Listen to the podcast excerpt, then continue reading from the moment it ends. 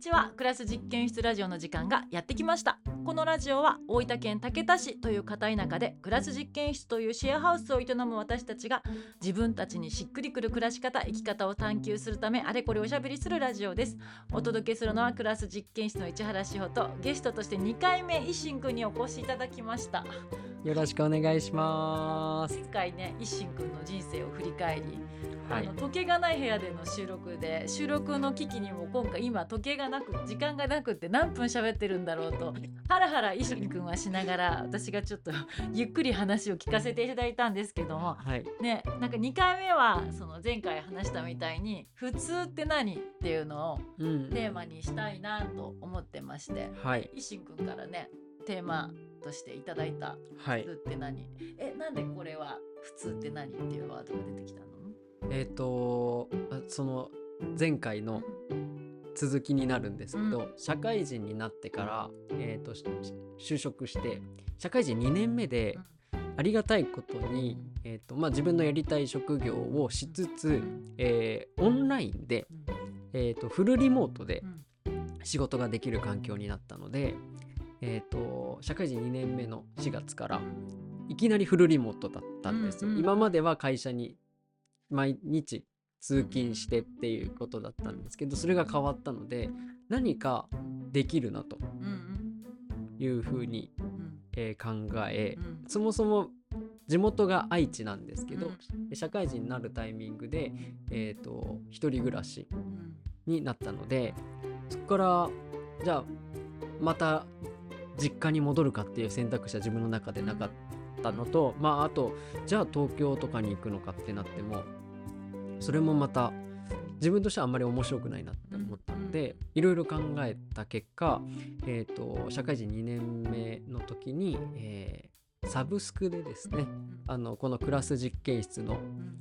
えー、とシェアハウスの一部屋も貸してると思うんですけど、うん。アドレスといううん。多拠点生活の、えー、とサブスクがあってうん。1ヶ月に、うん。えー定額を払ったら、うん。えー全国にある拠点うん。宿泊ができるしところを、えー、と住み放題うん。というようなサービスがあってそれを見てじゃあこれなら自分は仕事をしながら、うん。えー、と日本一周ができるんじゃないかってことで、うん。えー社会人2年目仕事しながらうん。自分車で、約1年半かけて、えー、と日本一周をうん。するということをうん。しました。うん。はい、でまあそのおかげで今のあのこのクラス実験室うん。一輝と出会って、うん。えー、と暮らすことができてるんですけど本当に。そこでうん。やっぱりいろんな人に出会ってうん仕事を、えー、とやられてない方もいるしつい最近辞めたって人もいたりとか、今休業してるとか、海外行っててコロナで戻ってきたとか、うん。仕事全部終わって、あの定年された方とか、えーそういうなんかいろんな人と出会うことができていろんな人と話す中でこのフルリモートっていうのもありまして何かに所属しないうん。コミュニティに所属しないうん。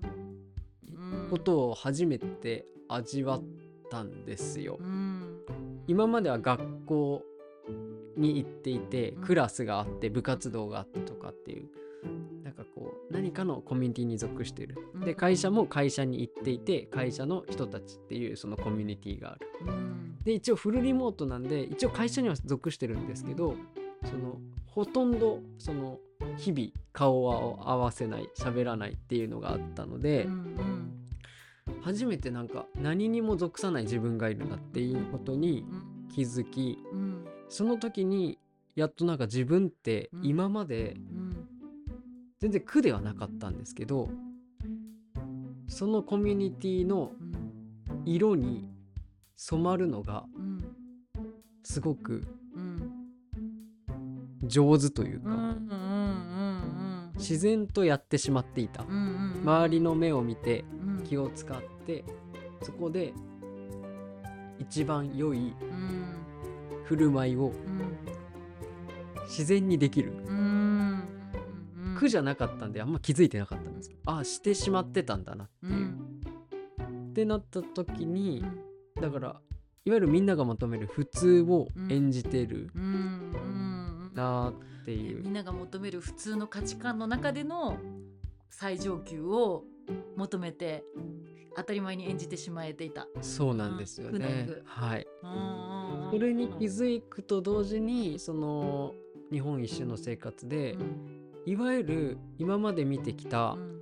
普通じゃない人がすごくたくさんいて独立してるとかうん。仕事してないとかうん。なんか結婚してないとかいろんな人がいてそれを出会ってうんじゃあ今まで自分がこう探してたというか求めていたうん普通って何だったんだろうとか自分にとってん何を幸せって思うんだろあー確かに当たり前にねその属してるコミュニティの普通の中の最上級を必死だ必死でちゃんと求めてきてたもんね。ん。ね1日30キロ移動しつつ。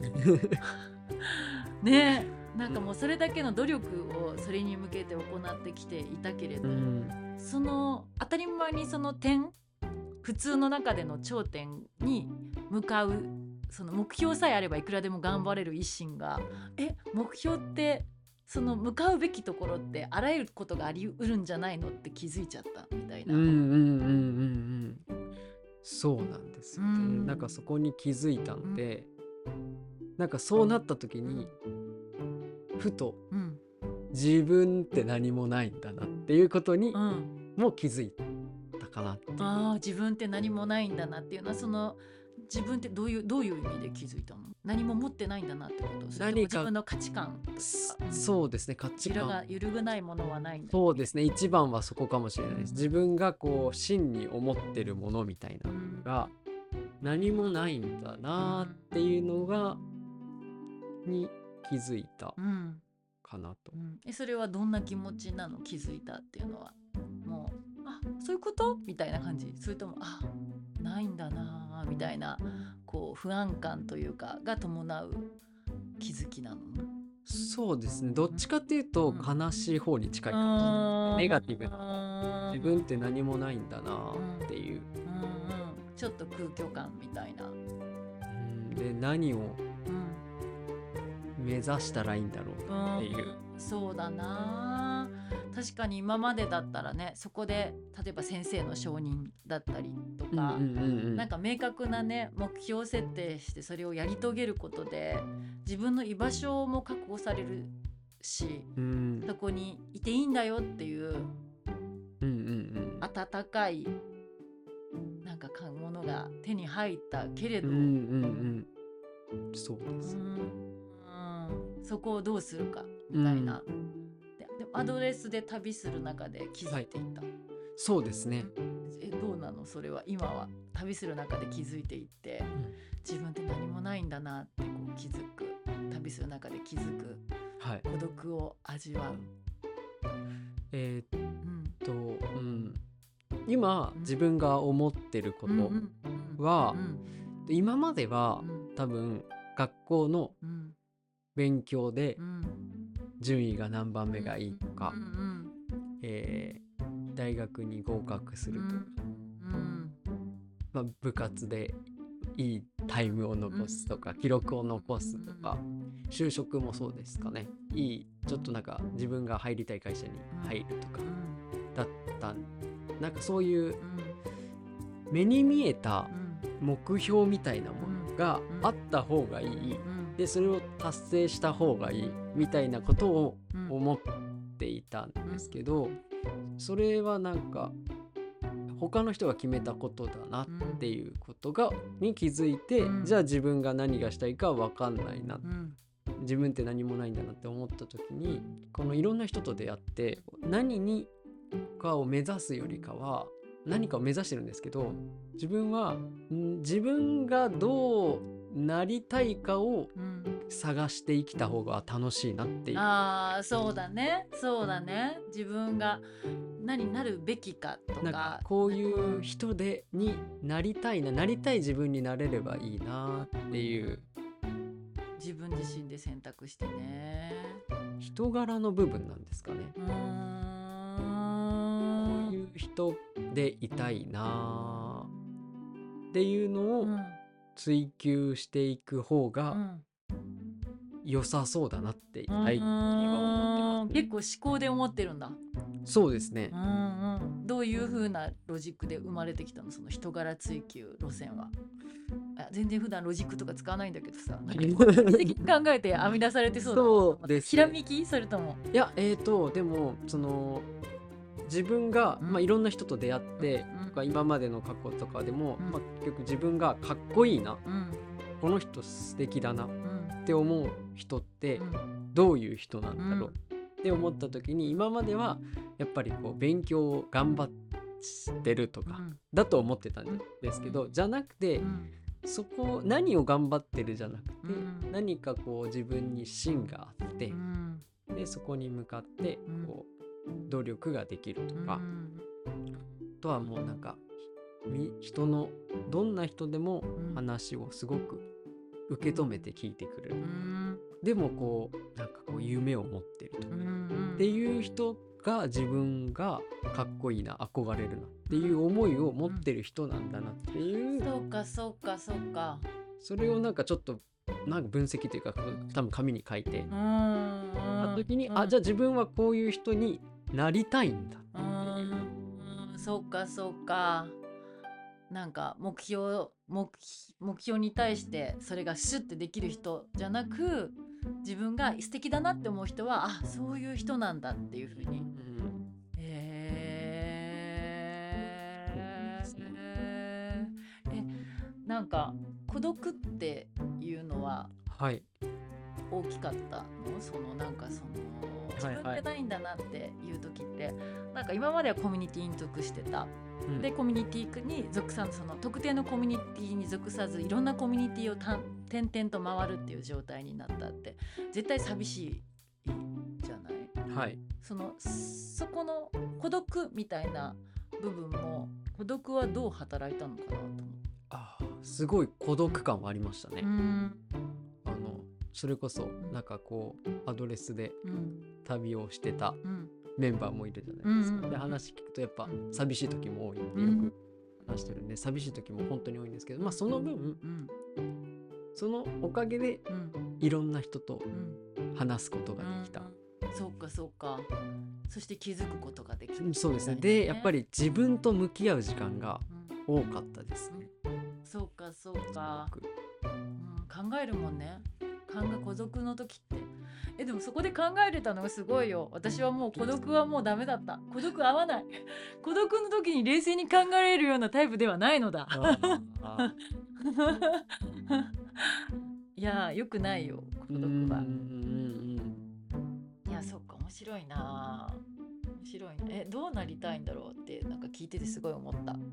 うん私はい言ってもいいですか、この間ののちゃんがジャーナリングって住人のののちゃんがジャーナリングのをしようみたいな会言ってくれた時に、結局どうなりたいのっていうワードうんうんがあって、え石井くんなんか書いた、結局どうなりたいの、あでも一番最後にうん取ってたかもしれない一番思いつかないな本当に。結局どうなりたいのってでもそこになりたい自分になるって書いてた。ああそうかそうか。自分自身がなりたいその価値観を外に委ねるのではなくはい。自分自身がなりたいっていうものを選択する。いやーそれなんで、まあ、結局そうなんだよね。う。ん。えでもむずいよね。なんかだって自分がなりたいって結局誰かと共に生きててでその誰かにも喜んでほしいじゃん。はいなんか絶対一人じゃないじゃん？はい。なんかその関係性の中でのでなんか自分自身で自分を承認するっていうことが大事だって思い続けてるけどやっぱり自分自身で自分を承認するには身近にいる誰かの笑顔が私絶対必要ではい。なんかうんうん。その誰かっていうのはでもそのだ身近にそうそれが昔は身近にいる誰かじゃなかった。孤独だった時にあの特定の人に喜んでもらうことを求めなんか執着してしまったらあのもしもその人が消えてしまった時にまたから寂しくなってしまうからなんかもう取り替え可能な承認を得ようという時期が結構あってだから仕事でみ認められるとか、なんかそれを自分が本当にいいその仕事で認められることを大切だって心から信じ信じてるわけではないけど一番取り替えが可能なものを大追いかけてた時期とかがすごいあったなみたいなことは思ってそれがだんだん今私は短その取り替え可能な存在社会的に例えば「いいね」の数じゃないけど比較ねなんか、はい、その広い社会で認められることではなく本当半径自分の手が届く範囲の人に喜んでもらうっていうなんかこう生身の本当に手が届くかつ自分がもう一度会いたいって思う一緒に行きたいって思う人に喜んでもらうっていうことを大切にしようみたいな感じに切り替えていって、うん、なんかどんどん自分が健やかになっていってるような感じはあって。ん。なんかねもそのでもなんか近い繊維はしてるのかなって話聞いてて思った。はい、うん、そうですね。なんか本当に承認され僕もすごい気持ちはあるので、うん承認欲求が。承認欲求、うんうん、人に、うん。まあ、子供の頃から、うん、私も褒められるの大好き。はい褒められるの大好きだし、うんやっぱりこう目立ちたいからっていうのもそうだと思います、うんうんうん、期待に応えるみたいなのもそのだったなって思うので、だからそうその他人に認められたいとかって思うのが常にあるんですけど、なんでうん。とでもそこの部分を考えると、うん、なんかちょっと前も話したんですけど、うん、ネガティブになる時。って、うんうん、他人と比べて、うん、えー、しまう時だなって思うので、できるだけこう他人に認められるっていうところは、こうあんまり求めないようにはしてでじゃあどうやって自分をこう承認するというか、自分をこう、まあ、自己肯定感的なものを育むみたいなところですか、ってなった時になそういうすごい身近な人からの,、あのすごい大事なしたいしたい人からこう認められる認められるというかあの支援してもらえる、温かく迎え入れてもらえるとかっていうのは大事だなと思うんですけど、じゃない人って言ったらいいんですかね。身近じゃない、うん、もうちょっと広い。社会の人とか、関係はそんなに深くないけど、評価する人。みたいなものはどっちでもいいのかなって思うようには常にしてます。そうだね。似てるのかもね えずっとでも私お兄ちゃんとか全然人の目のそんなに気にしないタイプだったから、はい、人の目を気にしない人にずっと憧れながら、うんうんうん、人の目を気にするタイプだったな、どうしても気になっちゃうっていう。褒められたいし、すごいねって言われたいし偉いねって言われたいしっていうなんかそうだよね。すごいでも思います、ね。そうなんです。ね。結局でも自分で自分を承認しなきゃもうずっとブレちゃうしなんかこう気づいたら自分がなりたいものじゃないものを求めてたりしちゃったりね、うんうん、してたからほんとそこ大事だよね。うん、そうです、ね、えでもなんか私最近そのののちゃんのジャーナリングで、はい、結局どうなりたいのっていうところが、私なんか全然にあんまり認識してなかったけどずっとタモリさんみたいになりたかったことに気づいて。タモリさんいいともの。いいとものタモリさんみたいになりたかったんだえー、すごいじゃん、はい、タモリさんって、はい、面白くて、はい、頭よくってもうすごいじゃん、はい、なんかすごくすごいじゃん。はい。はいはい、ずっと多分タモリさんみたいになりたかった。憧れてるえタモリさんとナウシカな。ナウシカ願望はずっと認識してて、えーはい、ずっと憧れてて。えー。優しくはい。強く。うん芯がありなんかなんだろう。何かをでもナウシカとかは救世主なんだろうな。なんか本当に大切なんか大本当に大切な大事なこととをちゃんと自分が機能させるっていう。うんのために自分が機能する存在になりたいみたいなのはすごいあって。うん。それがなんか自分のはその憧れというかの存在だったのよずっと。それは多分なんかえそれもその承認欲求という承認欲求というかなんていうの？なんか自分が本当にそうなりたいなんかナウシカになりたいって変じゃん、確か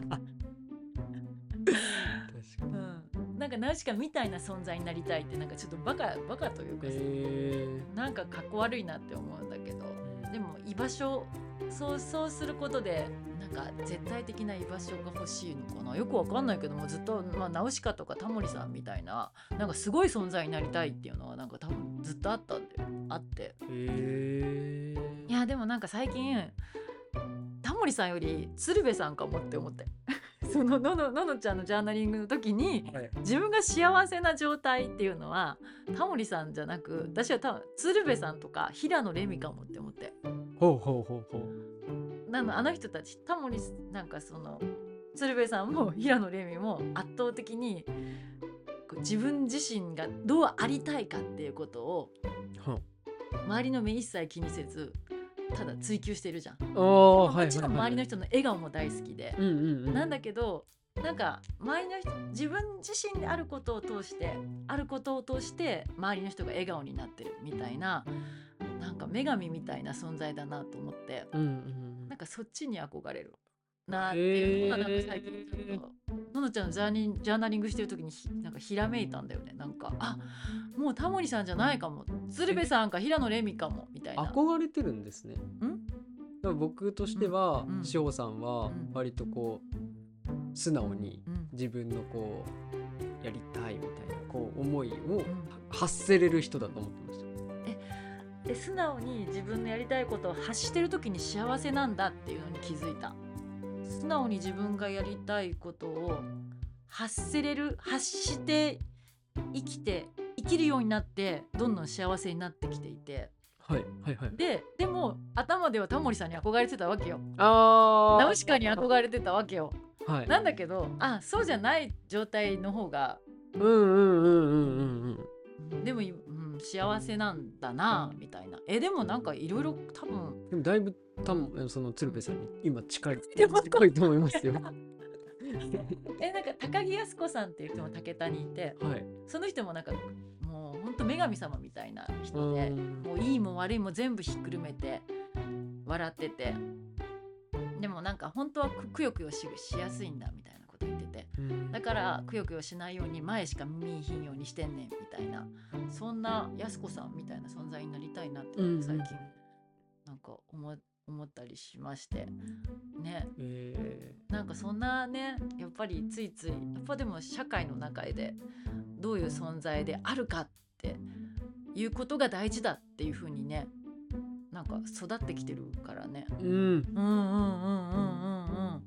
そことねその価値観とどう向き合ってやっていくかっていうねうん。ことをねどっかのタイミングでできたからよかったね。そうですね。ね。えなんか全然あの今の一心くんの仕事についてももうちょっとだけ聞きたいな。えその仕事で不登校の不登校であるとかやっぱりそのなんていうの？いろいろ葛藤を抱えている。葛藤は抱えてますね。やっぱり、そのし所属してるコミュニティってその子たちにとって、まあ、家族とうん。学校しかないわけじゃないですか。でその学校にうん。学校は行くの当たり前。勉強するのはうん。当たり前。っうん。ていうことうん。にうん。から離脱してるわけなので、えそれでいいじゃんってその思えたらいいけどなかなかやっぱり思えないもの。思えないですね。なかなか思えないですし、まあ、これは僕個人すごく個人的な意見なんですけどまあ、もちろんそうやって、うんいやいできなくていいじゃんって言ってくださる保護者の方、うん親御さんもいらっしゃいますけどまあま半分とか、うん。もうちょっと半過半数はやっぱり勉強してほしい。学校に行ってほしいっていう、行ってないにしろん。思いは持ってるので、やっぱそれは子どもたちは感じ取って、うんうん。まあ、読み取ってうん行かなきゃっていうのはやっぱベースにあるので、まあ、そこを崩すのってやっぱ難しいし行ってあげたいんですけど。その不登校でポジティブな不登校ポジティブに不登校を選択してる人っていうのも一定数いる、一定数はいます。本当に楽しそう。そうですね。その子たちはもう学校に行かないうん。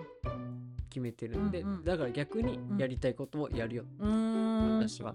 そういうことはやっぱりもう強いですね。そうだよね。そうだよね、ん。うん。そうなれたらいいなって思う。それともあそうなれたらどえなんかどういうふうにこうし支援っていうかのイメージはあるの？そういうふうにもうそれぞれがしたいしたい姿みたいなものを選択していくことを応援したいみたいな。そうですね。一番はでもその学校に行こうが行こうまいが自分がこうしたいからうん。こういう選択を自分でしてる。うん。でこう自信持ってうん。言えるうん。子供たちが増えたらいいなっていうのは、思ってますね。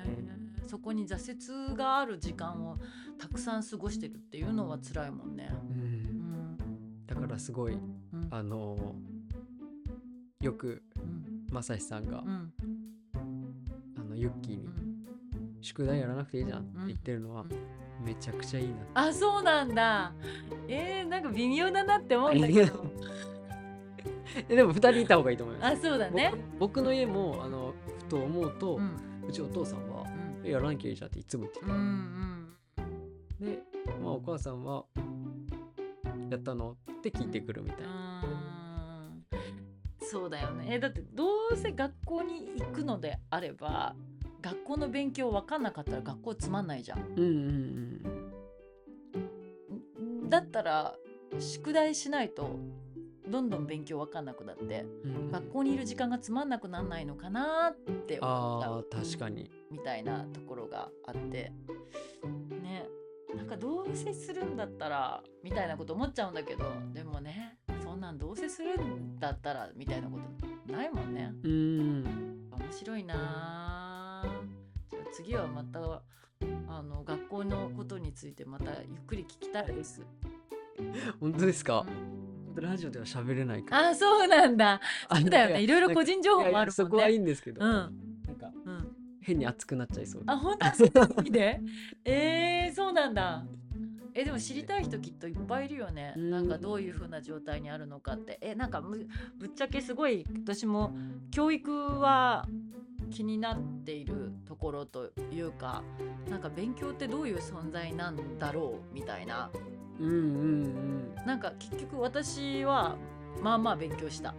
うんはい。けどやってよかったなって思うのはえ大学に入って自分がしたい勉強ができたからやってよかったなってうんうんうんうん。思うんだけど算数とか数学とかマジで？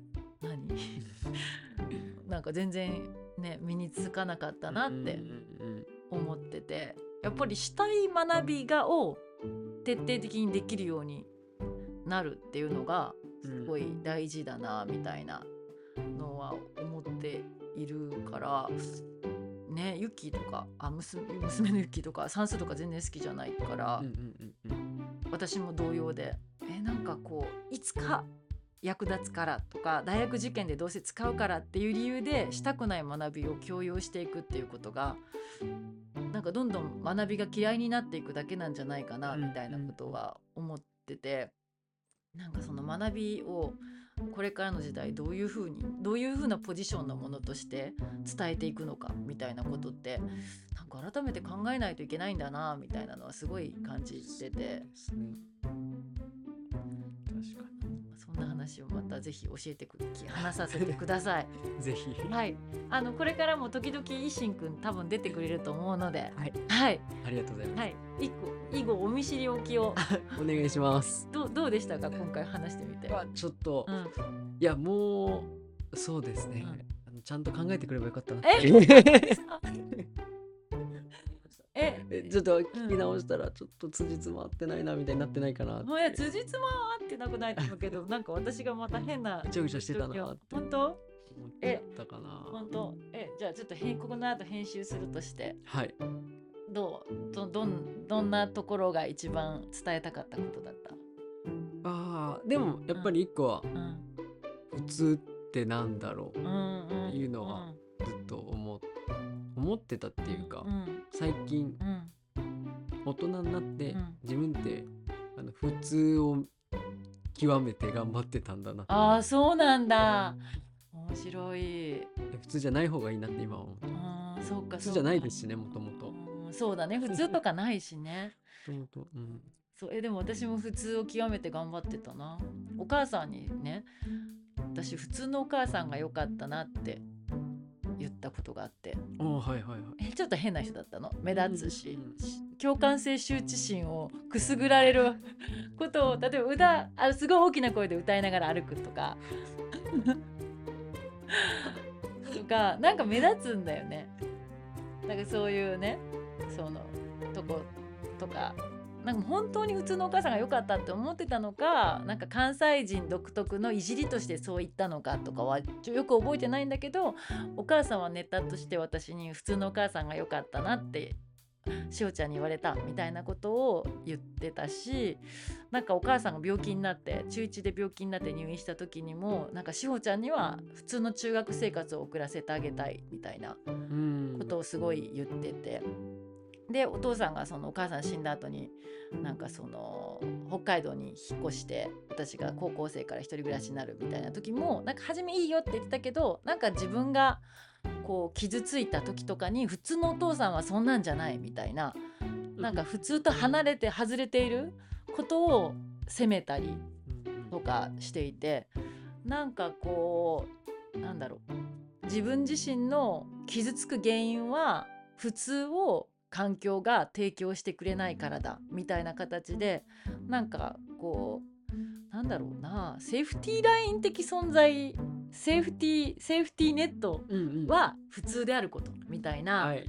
なんかそんな存在として普通っていうワードを使っていて、でもなんかその自分自身がその普通っていう檻に閉じ込められていてなんか気づいたらその普通っていう檻の中で過ごすっていうことでをが苦しくずっとなっていってで大学の時にこう社会学勉強して自分自身がニュータウンで生まれ育ってニュータウンの教育を受けてきてたっていうことうん。を客観視する方法としてなんかふそれをこう見てああれがいかに普通じゃなかったのかっていううん。自分のとらわれてる普通を客観視するみたいなことを大学でやってそれが自分の中でこう自分がとらわれたものをこう一個一個こうな捨てていくみたいなうん。行為だったけどじゃあ捨てましたってなった時にえ自分何もないじゃんっていうのはなんか同じ流れっていう。なるほど。うん、でそこで走ったのは私は恋愛と仕事っていううん。分かりやすい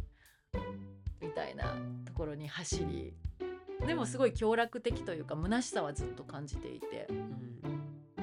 なんかね空っぽだなって思ってた、なるほうん、難しいね普通の檻は。どそうですね。ね普通の檻難しいね。うん。ね。その中でまあ仕事と恋愛に走ったっていう走ったものが悪かったね。あそうなんですか？私はね多分ね。走り方が悪かった。大会可能だからっていう理由で走ったからそこにあうん、なんか一心くんみたいにねやっぱりなんかこうもう少し自分に根を張った走ね方法をーうん探すのがいいよね、そうなんですうん、そこに嘘がないっていうのがめっちゃ大事な気がする。自分に嘘つかないっていうね。そうですね。自分に嘘つかないって難しいですけどうんね難しいですけどね。いや面白いですね。えまたちょこちょこ出てもらうので、い、や最後よかったね。よかったです。ねありがとうございました。ありがとうございます